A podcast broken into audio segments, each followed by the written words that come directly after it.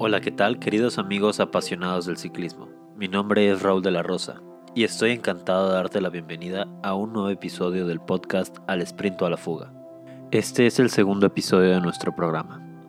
Puedes encontrarnos en las plataformas de Apple Podcast y Spotify principalmente, pero pues también estamos en otras plataformas diferentes y si se te facilita más, también nos puedes escuchar directamente de nuestro sitio web www.alsprintoalafuga.com. Ahí hay un apartado que dice podcast, ahí aparece eh, pues todos los episodios junto con el tráiler. Te invito a que nos sigas en Instagram, arroba alsprintoalafuga, y en mi cuenta personal, arroba rauldlrd. Puedes encontrar eh, en la plataforma que sea que nos estés escuchando ahorita eh, el tráiler que te menciono. Y ahí pues te platicaré, si no lo has escuchado, ahí te platico un poco más acerca de las intenciones que tengo con este proyecto, el significado del nombre y la razón de haberlo titulado así. Que básicamente es porque todas las carreras en esencia terminan en un sprint o una fuga. Eh, también nos puedes eh, escuchar en este primer episodio que lanzamos la semana pasada en este episodio te conté más acerca de mi historia con el ciclismo, cómo llegué a donde estoy, por qué me mueve tanto la idea de tener y hacer un programa acerca de este bello deporte. Aunque, pues no te platiqué que desde que estoy niño siempre me ha llamado la atención el radio. En muchas ocasiones soñé con tener mi propio programa y pues ahorita ya me siento bastante realizado con el simple hecho de haber publicado un episodio, pues ya me siento que soy creador de un podcast, eh, aunque no lleve tanto y aunque no tenga tantos frutos aún. Para mí el hecho de haber empezado pues ya es un gran paso. Ya tengo mi programa, ya hago episodios, eh, los estaré publicando cada semana. Y pues sí, recuerda que puedes escuchar un episodio cada lunes. Em, bueno, comencemos con el día de hoy que te quiero contar muchas cosas de este deporte. Trataré de mantenerme lo más claro posible y también lo más informativo que pueda.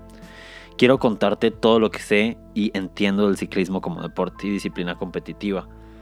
Eh, creo que este episodio se va a alargar un poquito más de lo que tenía anticipado porque pues tengo mucha información que estuve ordenando para poder como expresarte y pues espero que lo puedas Mm, sí, pues, que puedas escucharlo completo y trates de, seguir todo lo que voy a tratar de, contarte. Mm, si, nos, si veo que nos sobra tiempo, al final te voy a platicar un poquito de cómo va a estar los próximos meses de la temporada. Y si no, pues lo platicamos en el próximo episodio del próximo lunes. No creo que haya ningún inconveniente. Digo, te puedo adelantar desde este momento que la primera carrera del ciclismo profesional de ruta eh, varonil esta temporada va a empezar el 21 de enero, o sea que todavía tenemos esta semana y la que sigue para seguir platicando. Y el lunes 20 te subiré el episodio número 4. Ahí ya platicaremos un poquito más a detalle de qué va a pasar en el Tour Down Under en Australia. Pero pues hasta la semana 5, el día 27, platicaremos de qué pasó en la carrera. Entonces pues todavía tenemos bastante tiempo para, para seguirnos aclimatando para que me sigas conociendo, para que sigas conociendo el deporte y pues también para que yo siga conociéndote a ti, qué te interesa, qué te gusta del ciclismo, ¿no? Bueno, eh, la intención de este episodio es darte la información, por lo menos la más básica, para que entres en la sintonía, que la plática vaya fluyendo mucho más y mejor en el futuro. Quisiera que aquellos que no conocen mucho el deporte, pues tengan la oportunidad de arrancar esta pasión con de pues sí esta pasión por el deporte del ciclismo junto con los que ya estamos más pues más inmersos en él. Y los que ya estamos aquí como que ya entendemos más acerca del deporte pues que sigamos desarrollando nuestros conocimientos. Tal vez alguna de las tal vez alguna de las cosas que voy a decir en este programa no las conoces tú o tal vez alguno de los comentarios que tú me vas a enviar pues yo no tenía ni idea. Entonces pues también te invito a que si alguna de las cosas que digo aquí te brota alguna duda o te brota algún comentario, alguna opinión o quieres complementar de cualquier manera lo que sea que yo diga o corregirme, porque pues claro que me puedo equivocar, te invito a que me envíes un correo electrónico sprintofuga.contacto.gmail.com Ahí mismo me puedes enviar un audio, si prefieres, para ponerte en alguno de los siguientes episodios. O simplemente puedes enviarme lo que sea que quieras decirme por escrito y lo leeré con mucho gusto y de ser pues pues sí de ser congruente lo platicaré aquí en el programa y pues ya pondremos aquí tu opinión para que pues todos las, la conozcamos y podamos dialogar acerca de eso. Y pues así también me puedes sugerir algún tema que quieras que se trate en el futuro. También están abiertos mis mensajes directos en Instagram por si eso es lo que prefieres. No te preocupes yo estaré encantado de, escucharte de leerte y de contestarte también. Bueno, ahora sí quiero ayudarte a que conozcas este ciclismo. Eh, el ciclismo como deporte, como competencia. Porque pues lo que platicábamos en el episodio pasado, ciclismo es ciclismo. Todos los que andamos en bici de una u otra forma somos ciclistas. Pero el ciclismo como deporte pues ya va un poquito más a fondo. Tiene muchas ramas, tiene muchas, muchas disciplinas y pues te quiero contar algunas de ellas. A lo mejor en este eh, podcast no me voy a poder extender en tantos detalles como quisiera. Eh, te lo juro que tengo mucha información acerca de todas estas que hasta yo mismo me sorprendí. Pero pues eh, ya después te la iré compartiendo a través de la página. En el blog te iré publicando pues de vez en cuando. Te compartiré un poquito más para que te familiarices con las diferentes ramas del ciclismo. Bueno, no sé si lo sabías, pero el ciclismo también se puede practicar en interior. Y una de las primeras eh, disciplinas que se te puede venir a la mente cuando te hablo del ciclismo en interior, pues creo que obviamente sería el ciclismo de pista. Si no lo conoces, el ciclismo de pista, pues mm, se practica o se compite en un velódromo. Un velódromo que es una pista, por eso se llama así, una pista ovalada en la que se corre en una carrera de ciclismo dependiendo de las diferentes modalidades que existen, porque dentro del ciclismo de pista hay muchos tipos de competencias y pues pueden ser ya sea en equipo, individuales, de velocidad, de explosividad, de de tiempo, de puntos, digo, hay muchas, muchas, pues sí, muchas modalidades de carrera. Em, y este velódromo mide, bueno, se supone que un velódromo está regulado para que mida entre 250 metros y 333 metros. Esta es la circunferencia interna o el perímetro más pequeño del velódromo. Esta medida está regulada pues para que sea consistente las competencias dependiendo del lugar en donde sean, pues que sean más o menos las mismas condiciones y supuestamente también los velódromos en interior son los más ideales porque tienen regulados los climas, las humedades y muchos otros parámetros que se tratan de controlar para que las competencias sean lo más consistentes posibles independientemente del lugar en donde se, se lleven a cabo. Los velódromos tienen una peculiaridad más. Los, las pistas en las que se llevan a cabo todo este tipo de competencias no son un, un óvalo recto, o sea, la, pista en sí no es completamente mm, plana, sino que tiene cierto peralte, cierta inclinación. Esta inclinación que tiene la pista, pues forma una especie de cono, eh, y la verdad, pues es una figura como peculiar. Eh, no sabría ponerle un nombre, pero bueno, pues no es una figura que sea plana al piso, no está todo sobre el mismo nivel. Eh, y esto pues varía dependiendo de la longitud que tiene la pista. Si es una pista más corta o más larga, pues eso va a afectar y va a cambiar la inclinación que tenga el peralte o la, inclinación completa que tiene la pista y, pues sí, no es la misma inclinación tampoco en las partes más largas del, elipse que en las partes de los extremos más, más, más cortos, que son los, los que están más alejados, pues estos son como para dar vuelta. Eh, y pues sí, para correr en un velódromo pues se necesitan ciertas capacidades diferentes que a lo mejor en una pista normal no se necesitan en sí. Pero para lo que no se necesitan habilidades especiales es para verlo. Porque el ciclismo de pista es muy muy amigable para el espectador gracias a que se lleva a cabo en un circuito cerrado que pues realmente no está muy extendido en tamaño. Uno puede estar eh, en las afueras del velódromo o dentro del óvalo que está en, medio y puede apreciar prácticamente la pista completa eh, con el rango de nuestra mirada normal. Es muy posible que puedas disfrutar una carrera de, de ciclismo de pista porque pues están diseñados para esto. Y pues sí, es, es fácil simplemente porque fácilmente puedes estar viendo la pista completa cuando estás ahí. Y en la tele pues se aprecia muy fácilmente cuando hay carreras, por ejemplo, en los Juegos Olímpicos o en los Panamericanos o en los campeonatos mundiales, pues es fácil de seguir una carrera de velódromo porque los ciclistas pues básicamente siempre están en tu campo de visión.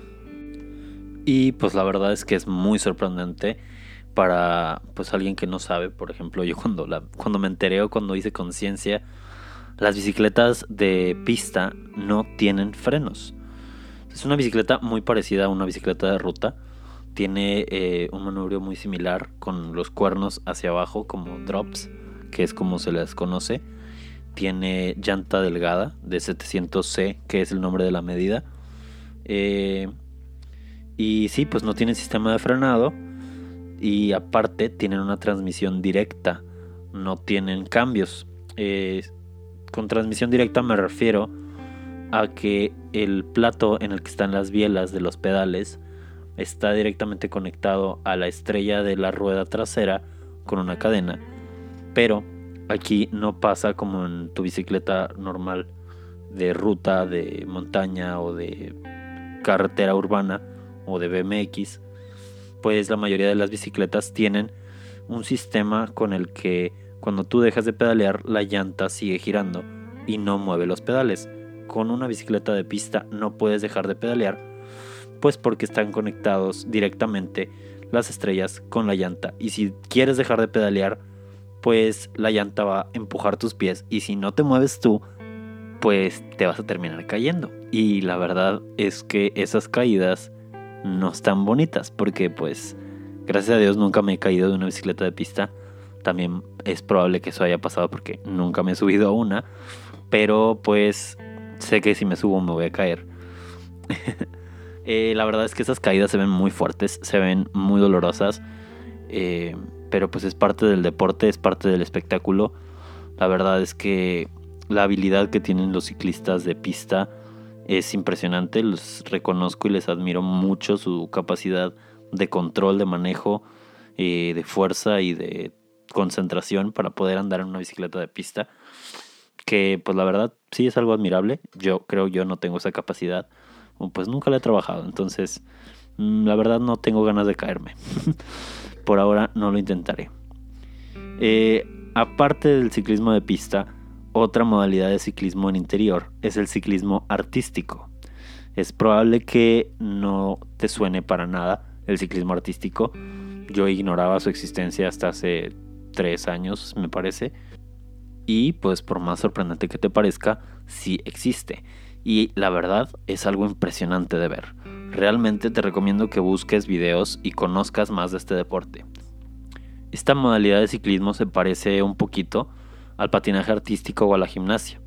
Es una disciplina que se puede competir en parejas o de forma individual. La verdad, eh, por lo que he visto, los ciclistas que practican esta modalidad de ciclismo tienen que estar muy fuertes, tener un equilibrio increíble, tener una capacidad de concentración inhumana y pues ser muy valientes porque esta bicicleta pues es parecida a una bicicleta de pista, eh, solo que pues tiene sus características especiales para hacer lo que se tiene que hacer en una bicicleta de ciclismo artístico. Eh, estas bicicletas, como te digo, pues tampoco tienen frenos como las de pista. Eh, los manubrios y asientos son especiales para que puedan hacer piruetas sobre ellas con comodidad. Y pues sí, que estén bien agarrados y no se anden cayendo. Em, estas pruebas consisten en una rutina acrobática con ciertos ejercicios que se tienen que hacer sobre la bicicleta acompañada de música. Hay un jurado que va calificando el, pues, todos los movimientos que se van haciendo sobre la bicicleta y pues obviamente hay penalizaciones y hay ciertos requerimientos para cada rutina y pues creo que es como pues sí tiene muchas similitudes con la gimnasia y el patinaje artístico porque pues se tiene que calificar y cumplir con ciertos parámetros para poder calificar con puntajes altos y así ganar las competencias. Bueno, eh, esto se... Esta competencia de ciclismo se realiza en una especie de pista que es un área de 14 metros por 11 metros y en este rectángulo hay unos círculos concéntricos, o sea que cada círculo está dentro de otro y pues, son de diferentes tamaños y estos círculos están en el centro del área y así es como pues como definen ellos las áreas en las que está el ciclista y todo ese rollo. Aparte del ciclismo artístico existe el cicloball o en inglés cycle ball. Es una disciplina que se juega como si fuera un partido de fútbol sobre bicicletas. Pues sí. Eh, son dos equipos de dos ciclistas cada uno, o sea, en parejas. Y durante el juego, pues uno de los miembros está como portero y el otro está tratando de, pues sí, de meter un gol en la portería del equipo contrario.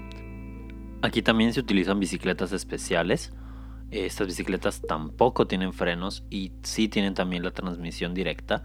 Mm, aquí el manillar o el manubrio es diferente porque pues no son cuernos curveados, sino que es como una L de cada lado y apuntan hacia arriba.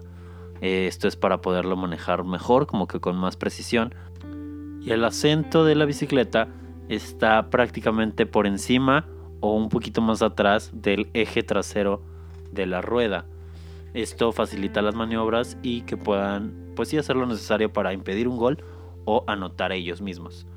También se juega en una pista de 14 por 11 metros y el área de cada portería es de 2 metros de radio, pues desde el centro de la portería, ¿no? Además, eh, las ruedas de la bicicleta tienen que ser del mismo tamaño las dos y pueden ser de tamaños entre 20 y 26 pulgadas. Bueno, esos son algunos de los deportes o de las disciplinas de ciclismo en interior, creo que son las más relevantes.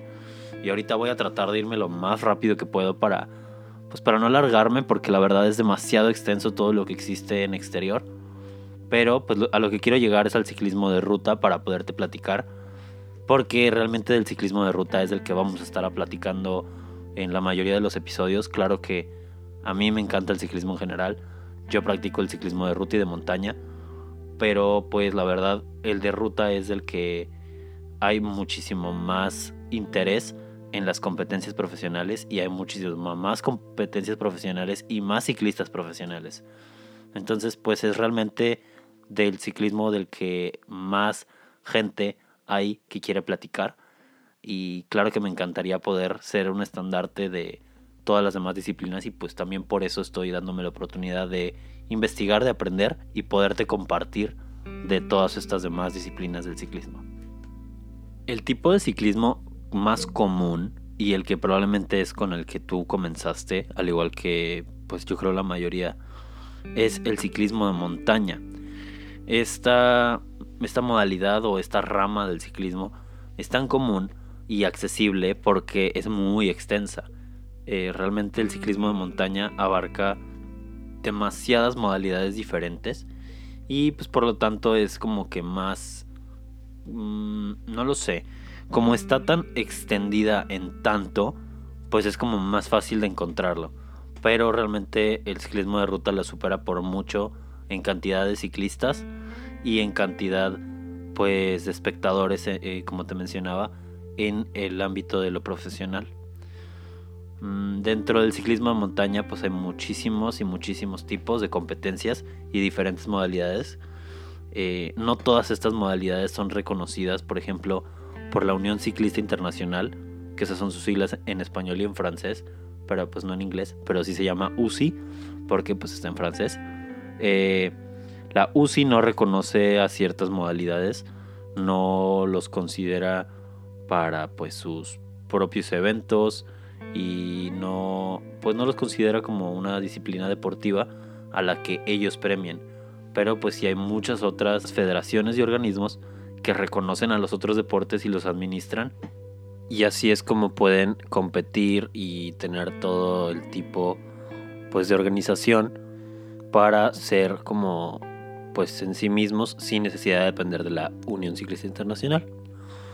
Bueno, ahora platiquemos un poquito acerca de las bicicletas de montaña. Normalmente las bicicletas de montaña pues son especiales para caminos que no tienen pavimento. Son de llantas un poquito más gruesas de, lo de la, pues sí, de las bicicletas urbanas.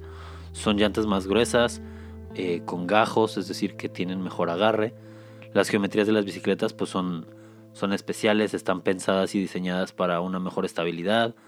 Eh, dependiendo de lo que, de la, pues sí, dependiendo de la modalidad a la que se dedica o para la que sea creada esa bicicleta específicamente, pues cambia la geometría, ¿no? Y pues si la mayoría de estas bicicletas de montaña cuentan con una suspensión, la suspensión delantera está en la horquilla y hay algunas que tienen suspensión trasera eh, pues en, en, el, en el cuadro. Creo que es difícil de poder explicar cómo funcionan y por qué y en dónde están sin tener una representación gráfica o visual. Entonces, pues creo que por el momento aquí no voy a tratar de explicar nada de ese rollo, que creo que está muy interesante, pero pues ya lo dejaremos para después cuando, cuando estemos platicando por algún otro, pues, pues sí, por algún otro medio, ya sea por Instagram o, a ver cómo más le hacemos para poder platicar más acerca de este tipo de temas que no, no están tan fáciles de explicar o tan fáciles de, pues sí, que la comunicación no fluye tan fácil a través de puro audio, pero bueno, eh, quiero que empecemos platicando acerca de lo que pudiéramos considerar el corazón del mountain bike. Esta disciplina se le llama cross country. Dentro del cross country o campo traviesa, como también se le conoce, pues hay carreras de punto a punto, eh, con circuitos con subidas y bajadas, segmentos técnicos, eh, carreras que duran desde 30 minutos hasta competencias especiales que duran 24 horas. Pero pues bueno, ya esas competencias de 24 horas serán tema para otro día. Una de las modalidades de ciclismo como más relevantes, eh, refiriéndonos al cross country, puede ser el cross country maratón, que pues son aquellas carreras, competencias en caminos de tierra, terracería, pero que son en caminos anchos en su mayor parte. Pueden llegar a tener ciertos puntos o ciertos tramos que sean mucho más técnicos, eh, del mismo nivel que el cross country normal la característica principal del cross country maratón pues son las distancias largas que pues dependiendo de la categoría eh, pueden estar sobre los 60 75 kilómetros llegando a superar los 100 110 120 kilómetros eh, en el recorrido normalmente las carreras de los profesionales son arriba de 80 90 100 120 140 hay muchísimas distancias largas pero pues así es como más o menos se define el cross country maratón. Ya fuera de las disciplinas que cuentan como parte de cross country, existen muchas otras, como por ejemplo existe algo que se llama el enduro y el downhill. El downhill es el descenso literal desde la parte más alta de la montaña o desde un punto alto de la montaña. Se hace una competencia contra reloj eh, en la que va saliendo de uno por uno de los ciclistas marcando sus mejores tiempos en el segmento y pues el que tenga el mejor tiempo al final del día es el que gana. El enduro es una carrera en la que hay subidas y bajadas que tiene ciertas similitudes con el downhill en cuestiones técnicas, pero la cuestión de pues sí del formato y de la manera en que se compite es muy distinto. Además, también existe el dirt jump que pues es está basado en muchos saltos, mucho eh, mucho, mucho deporte extremo, la verdad es muy distinto. Eh, hay otras disciplinas como el dual, slalom, el free ride, bike trial o el autosustento, que es una modalidad en la que tienes que cargar todo sobre ti y es como si fuera una super maratón en la que vas a correr unas distancias larguísimas y tú tienes que traer toda tu herramienta, todos tus alimentos y pues sí, básicamente todo lo que puedas necesitar para sobrevivir eh, de manera independiente. Y fuera de estas, pues hay muchas otras modalidades. Una que no puedo eh, brincarme, que tengo que mencionar, es el BMX. Porque pues el BMX comenzó siendo simplemente eh, como Bicycle Motocross, que eso es lo que significa, motocross en bici, que pues sin motor, pero era como un motocross. Y pues sí, o sea, el, el correr en una pista con rampas de manera como si fuera la motocicleta, pero en una bicicleta de rodado pequeño. Y pues sí, o sea, la verdad es que es un deporte muy explosivo. El BMX es, sorprendente ver a los chavos que corren BMX. La velocidad, el arranque, la aceleración que tienen y que y el manejo que tienen para esas pistas pues es, es impresionante. Además de las carreras de BMX existe también el freestyle BMX que es en donde se califica como pues como de una manera más artística se califican los trucos, las piruetas, las acrobacias que se hacen y pues está muy padre la verdad. Eh, me agrada mucho la idea de que en los Juegos Olímpicos vaya a haber BMX. Y pues ya, brincando a otra disciplina, existe el ciclocross, que es un deporte muy interesante, ya que combina muchísimas características de modalidades diferentes. Eh, son tipos de competencia muy variados de los que ha tomado prestado ciertos aspectos y se ha convertido en, una forma de ciclismo bastante especial. Se compite en un terreno muy variado con obstáculos bastante difíciles, eh, exigencias de todo tipo para los corredores y pues las bicicletas son, son particulares también. Son bicicletas de marco delgado con llanta delgada como si fuera una bicicleta de ruta, pero el, caucho de la llanta eh, es más grueso, tiene gajo y la llanta es un poquito más gruesa. El marco de la bicicleta tiene que ser más ancho para que tenga espacio la llanta de pasar y si fuera a haber mucho lodo que no se atasque. Mm, el manubrio de la bicicleta de, ciclocross es parecido al de ruta. Eh, los frenos son frenos más potentes que los de ruta. Normalmente los frenos de ciclocross son de disco. Eh, la temporada de ciclocross normalmente se trabaja o se practica en otoño, invierno. Empiezan por ahí de octubre cuando se termina la temporada normal de ciclismo y se llegan terminando hasta febrero las, las temporadas de, de ciclocross. Y pues sí, esto es normalmente el otoño-invierno del hemisferio norte, pero pues esas son las, las temporadas regulares que se hacen eh, por la Unión Ciclista Internacional, así es como se ha decidido. Ahora platiquemos finalmente del ciclismo de ruta. Creo que aquí es donde yo más conozco y donde más puedo compartirte para que conozcas, para que estemos como que en la misma onda de que, pues sí, sepamos todos un poquito acerca de esto. Conforme vayamos platicando más, pues irán saliendo más nombres.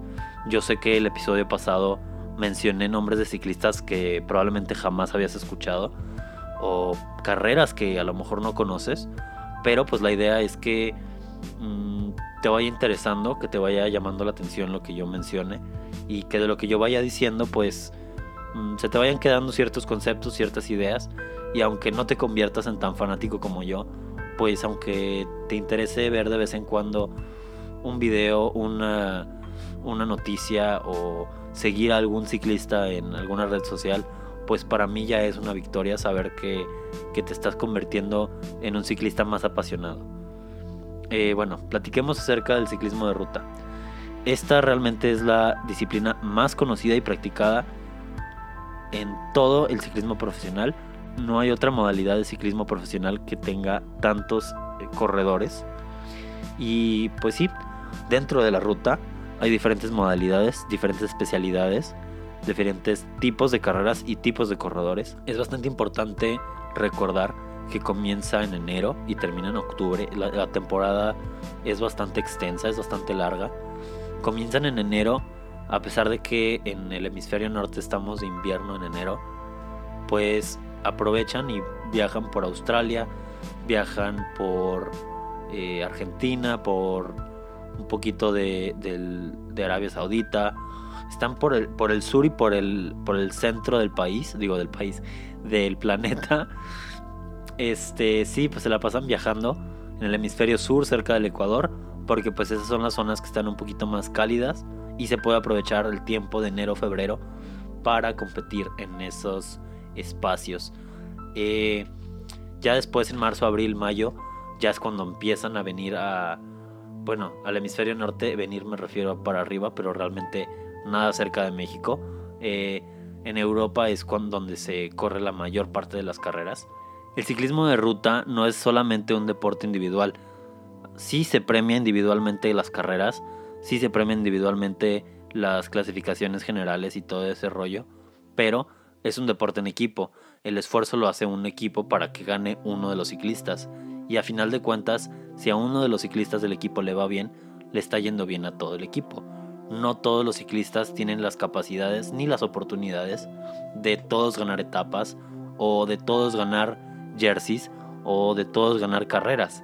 Hay ciclistas especializados para ayudar a los otros a que les vaya bien y hay ciclistas especializados en ganar. Dentro de las competencias individuales del ciclismo de ruta, pues existen las competencias de contrarreloj, que normalmente las contrarreloj pues son parecidas al downhill, que el, downhill es una contrarreloj en montaña en descenso.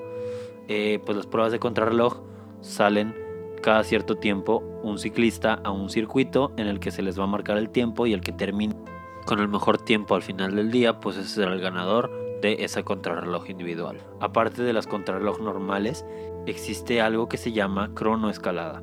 Esto es una contrarreloj individual en un ascenso, en una montaña. Eh, y con montaña no me refiero a que se metan al mountain bike, que se metan a la vereda, al camino sin pavimento.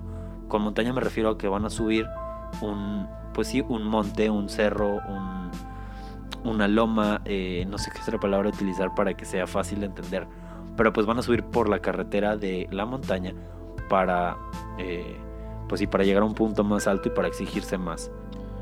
Además de la contrarreloj individual y la cronoescalada, también existe la contrarreloj por equipos. En esta modalidad, pues lo que se hace es el mismo formato, van saliendo por equipos en lugar de, de manera individual. Van saliendo todos los del mismo equipo juntos y pues eh, mandan por grupos. Mandan primero un equipo, después de tanto tiempo mandan otro equipo y después de, de otra vez la misma cantidad de tiempo mandan otro equipo. Y de esta manera pues hacen que cada equipo tenga que compartir entre los miembros del equipo el esfuerzo para llegar eh, lo más pronto posible a la meta y el equipo que tenga el mejor tiempo al final del día pues es el que gana. La misma forma de, premiar, la, misma manera de ver quién es el que gana de una contrarreloj normal, pero ahora en una modalidad por equipos. Además de esto también existen las carreras grupales que son las carreras como pudiéramos decir normales en las que sale un pelotón completo, un grupo de ciclistas eh, de un arranque masivo. Todo este tipo de competencias se ganan en un sprint o una fuga, por eso el nombre de nuestro podcast. Bueno, ¿y qué es una fuga? Pues una fuga es todo aquel grupo de ciclistas que atacan, que es decir, empiezan a acelerar o hacen una aceleración repentina y se separan y se alejan del grupo y el grupo del pelotón, que así es como se le reconoce, el pelotón no lo sigue eh, puede que una fuga sea de uno, de dos, de tres, de cinco, de diez, de muchos corredores, pero pues el pelotón normalmente es el grupo más grande de ciclistas que haya. Entonces, si la carrera, si el panorama completo de eh, el pelotón son 100 ciclistas y hay una fuga de 20 o 30, la fuga es de 20 o 30 y el pelotón son los 70 que se quedan. Entonces, pues así es como, como se conocen estos conceptos los ciclistas que se quedan, es decir, si el pelotón va a un ritmo muy fuerte y un ciclista ya no puede seguir con el pelotón y se queda detrás de él, aquí en México nosotros acostumbramos decir que esa persona se botó, es decir, que pues no pudo seguirlos y ya va a su ritmo, va en un grupo aparte.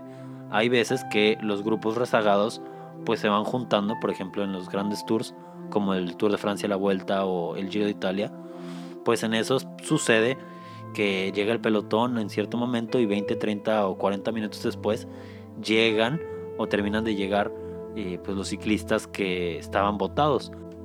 Te pido una disculpa si de verdad toda esta información es demasiado y a lo mejor no la estoy explicando tan a detalle o a lo mejor estoy hablando de más en algunas cosas que pudieron haber quedado más claras con una facilidad pues mayor.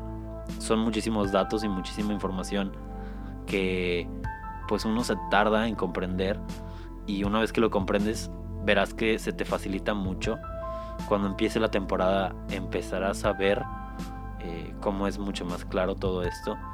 Y si no, pues no te preocupes, aquí vamos a seguir como tratando de explicar cada vez que suceda algo, tratando de darle sentido para que todos podamos compartir de este hermoso deporte y de esta hermosa pasión. Pero bueno, eh, las carreras como te digo dependen mucho de, de lo que se hace, ¿no? O sea, si la carrera es una carrera de, de una altimetría muy variada, es decir, que suben y bajan mucho y es muy exigente y tiene terrenos en terracería o en grava o hay algunos tramos en adoquín, pues esas son carreras más exigentes que requieren de una capacidad física mucho más fuerte de parte de los ciclistas y pues por eso se les conoce a la mayoría de estas clásicas. Eh, estas pues normalmente las carreras de un día son eso, carreras de un día y pues pueden tener altimetrías diferentes, eh, terrenos distintos, pasan por montañas o pasan por costas y pues normalmente una carrera de un día viaja de un punto a otro. También sucede que hay circuitos en los que se mueven y eh, circulan en una zona más concentrada o simplemente van en una carretera y pues toman el retorno y de regreso a donde comenzó la etapa o la carrera. Eh, pero también pues puede ser como les decía un circuito en el que estén dando vueltas y a esto se le conoce como un criterium. Además de esto pues existen las clásicas que dentro de las clásicas que son las carreras como mucho más exigentes existen los monumentos. Los monumentos son las carreras clásicas más importantes de la historia que tienen un prestigio y tienen un reconocimiento histórico muy fuerte y pues estas carreras se mm, pues sí se reconoce con muchísimo más peso a los ciclistas que las logran vencer que, logran llegar en primer lugar eh, hay muchas estadísticas en internet si te interesa investigar más de esto de los ciclistas que han logrado eh, ganar dos o tres seguidas o los ciclistas que ya han logrado ganarlas todas, los ciclistas que actualmente em, pues son como que los más aptos para este tipo de, pista, de, a este tipo de recorridos, pues digo, no todos los ciclistas son iguales. Y pues esto es como una muestra de la capacidad de algunos ciclistas que de verdad es sorprendente. Te cuento que los cinco monumentos del ciclismo son las clásicas de Milán San Remo, eh, el Tour de Flanders, Paris-Roubaix, Liège-Bastogne-Liège, el Giro de Lombardía. Además de estos monumentos, pues hay otras clásicas con mucho prestigio, como la Amstel Gold Race, la Flèche Ballon, la clásica de San Sebastián, y pues hay muchas otras que también son bastante prestigiosas e importantes, que pues ya iremos platicando conforme va avanzando la temporada.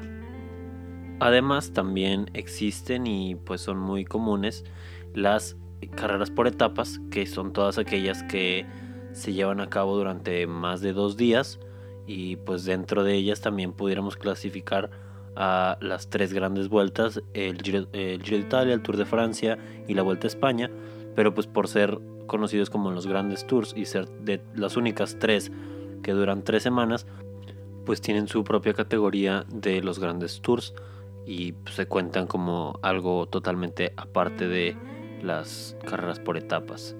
Eh, dentro de las carreras por etapas, pues se compite cada día como si fuera una carrera de un día, pero existe algo que se llaman las clasificaciones generales. Existe una que es la clasificación general de tiempo, existe otra que se llama clasificación general por puntos, otra que es clasificación de montaña, otra que es clasificación general joven, y pues estas son como que premios que se van dando para los que van como líderes en cada una de las tablas. Eh, en un momento más te explico cómo, cómo funciona y cómo se delimita todo esto. Algunos ejemplos de las carreras por etapas pueden ser la Vuelta a Bélgica, la Vuelta a Cataluña, París-Niza, Tirreno Adriático, la Vuelta a Colombia, la Vuelta a Suiza, el Criterium de Dauphiné, Tour Down Under, entre muchas, muchas otras. Y si te fijas, en español se les conoce como Vuelta A o Vuelta D pero en francés es tour y en inglés también. Entonces, pues como que las podemos ubicar por su traducción, aunque pues en cada país y en cada idioma se les conozca por la manera de decir ese concepto de andar alrededor de o por la zona de tal. O sea, es la manera en la que se conocen este tipo de carreras y la mayoría pues son de, de carreras por etapas. Las grandes vueltas normalmente son carreras compuestas por varias semanas. Casi siempre son 21 etapas, de las cuales pues se cuenta también con dos días de descanso. Estas carreras diarias pues normalmente mm, hay de diferentes tipos. Al principio en la primera semana se corren la mayoría de las etapas planas, es decir, que tienen un, un final en llano y que no tienen tanto, tanto, pues sí, tanta escalada, tanta montaña que subir. Ya a partir de la segunda semana empiezan a ver como que un poquito más exigentes las montañas, pero sigue habiendo una que otra etapa plana. Y en la tercera semana las etapas planas son la minoría y las más fuertes son pues las etapas de alta montaña, que son las etapas que tienen montañas muy altas o que terminan en alto. Eh, eso pues también existen categorías de las diferentes alturas y las diferentes inclinaciones de montañas, pero pues la verdad es que ese es otro tema bastante extenso. En las grandes vueltas, como te digo, hay contrarreloj individual, muchas veces son dos contrarrelojes individual, o puede ser una contrarreloj individual y una contrarreloj por equipos, eh, y pues ya las demás etapas son finales llanos, etapas de montaña o etapas de alta montaña eh, pues que ya tienen mayor categoría, ¿no? Y eh, diferentes premiaciones son, como te mencioné, la clasificación general de tiempo, clasificación de puntos, clasificación de montaña, clasificación general joven y en algunos casos se premia al mejor equipo y al ciclista más combativo. Este es el que mejor desempeño tuvo en las fugas de toda la vuelta. La clasificación general es la suma de los tiempos que le toma a cada ciclista terminar todas las etapas que comprenden las, las competencias de las que pues esté premiando, ¿no? La clasificación general es la suma del tiempo que le toma a cada ciclista terminar todas las etapas correspondientes de la gran vuelta o de la carrera por etapas a la que, pues a la que se esté premiando. Eh, también existen bonificaciones que se dan en ciertos puntos durante las carreras y en los finales acordados. O sea, si es un final en alto o si es un final como muy histórico, normalmente se bonifican ciertos puntos o ciertos mm, segundos de diferencia para los ciclistas que lleguen primero. Eh, aparte de, de, la clasificación general de tiempo, que esa, en, por ejemplo, en el Tour de Francia, se premia con el jersey amarillo, que es el famosísimo jersey amarillo o maillot jaune, que así es como se llama en francés pero pues es una camiseta amarilla. Eh, esa es la de la clasificación general de tiempo y aparte existe la clasificación general de puntos en la cual se suman los puntos que se van otorgando a cada ciclista de acuerdo a los a la lista de resultados de finales de cada etapa. Es decir, el ciclista que gana la primera, la segunda, la tercera etapa, la etapa que sea. Si llega primero en un llano, se le van a dar tantos puntos. Al que llegue segundo lugar, se le van a dar un poquito menos de puntos. Al tercer lugar, un poquito todavía menos.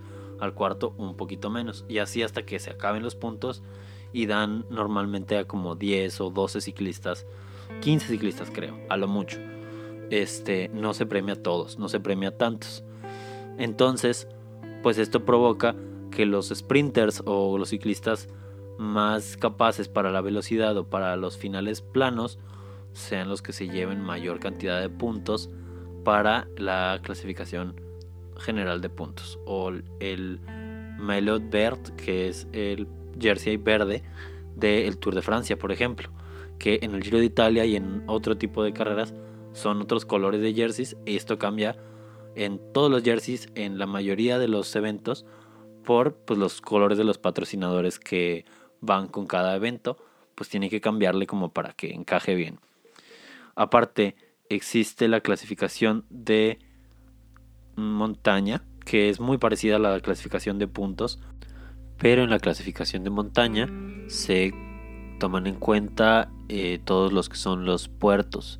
es decir, los puntos altos de las montañas en la ruta, pues se premian como un pues sí, un puerto de montaña. Hay diferentes categorías dependiendo de la distancia y dependiendo de la inclinación. Entonces, pues dependiendo de la categoría se premia diferente la cantidad de ciclistas y la cantidad de puntos que se dan.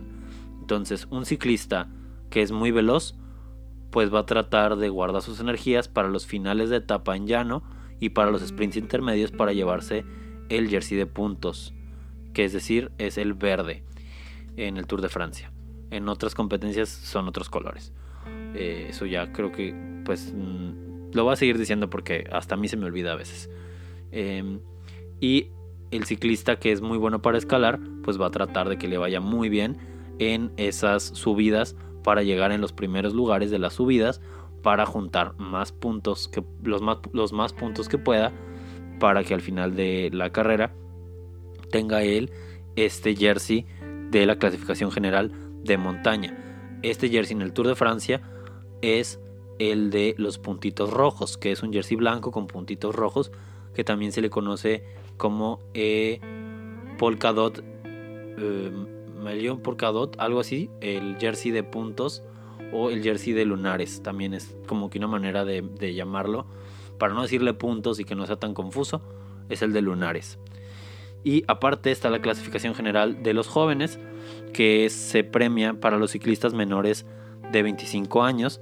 Y es lo mismo que el jersey amarillo, pero pues se limitan para que nada más sean ciclistas menores de 25. Y bueno, pues como ya te dije, existen diferentes colores. En el Tour de Francia, para el tiempo es amarillo, para los puntos es verde, para los jóvenes es blanco, para los de montaña son es un jersey blanco con puntos rojos y para el Giro de Italia pues son otros colores diferentes. El del jersey del líder es rosa el de jersey de puntos para los velocistas es un color morado que se llama chiclamino. El de montaña es azul, si mal no recuerdo. Y creo que el de jóvenes sigue siendo blanco. Como quiera, pues eso lo seguiremos platicando conforme se vayan acercando las carreras. Pues te iré platicando un poquito más de eso. Y no te preocupes que eso, si se te olvida, créeme que lo vamos a volver a mencionar no te preocupes, no tienes que aprendértelo y no va a haber examen. Además de las grandes vueltas, también existen los prestigiosos campeonatos nacionales, campeonatos de continente y campeonatos mundiales, los cuales se premian con un jersey especial con la bandera del país, colores del continente o el arco iris para el campeonato del mundo, que este arco iris está compuesto por el color azul, rojo, negro, amarillo y verde en orden de arriba hacia abajo. Este jersey que se premia se va a llevar pues durante todo el año en las carreras correspondientes. Es decir, si ganas un campeonato de ruta, pues vas a llevar en las carreras de ruta, tienes el derecho a llevar ese jersey en todas las carreras de ruta que participes en el año, desde que ganaste hasta que se vuelva a competir el, eh, pues sí, el campeonato de, de esa categoría. También si ganas en la competencia contra reloj, vas a poder usar tu jersey solamente en las competencias de contrarreloj. Es decir, en las rutas o si de pura casualidad vas y compites en una competencia de ciclocross o de mountain bike, pues no puedes llevarte tu jersey de campeón nacional o de campeón del mundo porque no eres el campeón en esa categoría de esa disciplina. Bueno amigos, creo que eso va a ser todo por el día de hoy. Creo que es un episodio ya bastante largo. Eh, la verdad es que es muchísima información. Yo sé que a lo mejor no está tan fácil de digerir, pero pues a mí me hubiera gustado haber aprendido todo esto de un solo lugar y de una sola persona y saber que tiene la confianza completa de que le puedo preguntar y que me va a contestar. Entonces, pues sí, no dudes en preguntarme cualquier cosa que quieras que necesites aprender más o que creas que no expliqué bien o que creas que me equivoqué o que tengas alguna duda aparte de todo lo que ya mencioné que te interesaría saber pues ya sabes que me puedes contactar a través de mi Instagram personal, Raúl DLRD. También a través de el, de el podcast, arroba al sprint o a la fuga. O me puedes mandar un correo directamente, sprintofuga.contacto arroba gmail. Y pues también aprovecho para decirte que también existe nuestro sitio web para que nos visites Eh, espero pronto tener ahí publicados algunos documentos en el blog para que puedas leer y aprender un poquito más acerca de todo lo que platicamos hoy en el episodio anterior y todo lo que se vendrá, lo que seguiremos platicando. Y pues estaré escribiendo por ahí algunos de los temas de los que estemos tratando, pues como que más información, más detallada, como que con más redacción y más información completa. Como que creo que el formato escrito se facilita mucho más eso. Entonces pues espero que lo puedas disfrutar. Te agradezco muchísimo que me hayas escuchado. La verdad es que no me imaginaba que este proyecto fuera a arrancar. Entonces, pues con el simple hecho de que exista, yo ya estoy muy contento. Y créeme que no me voy a detener. Aquí van a seguir llegando los episodios semana tras semana. Y pues ya platicaremos la próxima semana acerca de qué viene en estos próximos meses, qué viene esta temporada 2020. Te agradezco muchísimo que me hayas escuchado.